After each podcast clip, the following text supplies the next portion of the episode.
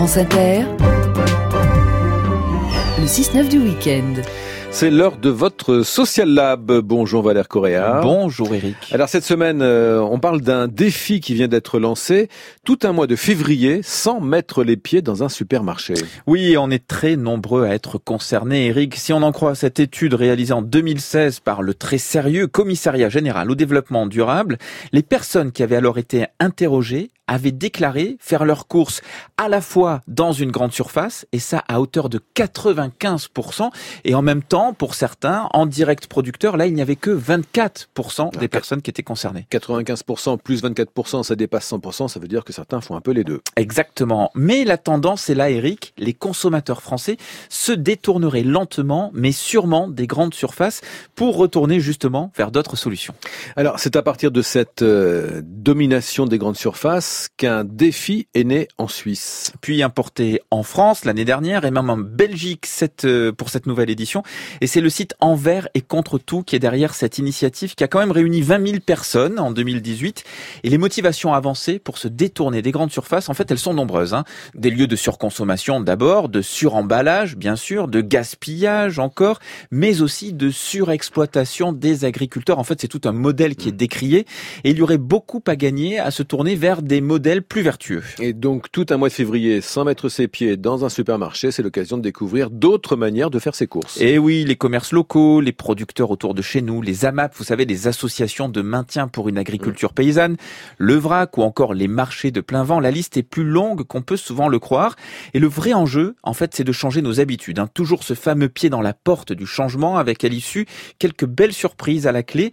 D'après Laurie Debove, elle est journaliste pour le média La Relève et la Peste qui porte ce projet en France c'est très vrai, c'est pas évident de changer ses habitudes et surtout quand on connaît pas les alternatives qui existent et du coup c'est tout l'intérêt de l'aspect participatif de la démarche et du défi, euh, c'est que les gens puissent se passer les bonnes adresses, mais aussi les bons plans, à savoir euh, est-ce que c'est pas moins cher de faire ses courses dans un supermarché que dans des petites épiceries de quartier.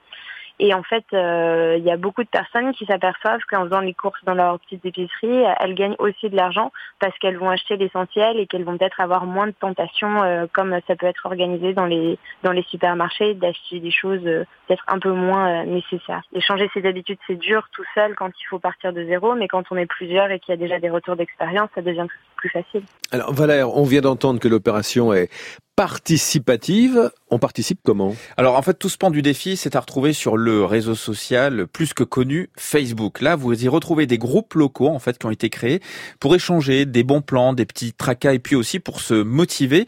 Donc ce qui est bien, c'est qu'on retrouve là des personnes qui sont près de chez nous hein, en général. Et puis ce qui est aussi intéressant dans ce projet Eric, c'est la philosophie qui l'anime ici. Pas de culpabilité. Laurie Debove chacun au mieux de ses possibilités, au mieux de son temps, au mieux de ce qu'il y a à côté de chez soi, hein, parce qu'il y a des gens effectivement qui habitent dans des zones où bah il n'y a pas de petites épiceries de quartier, où il y en a plus.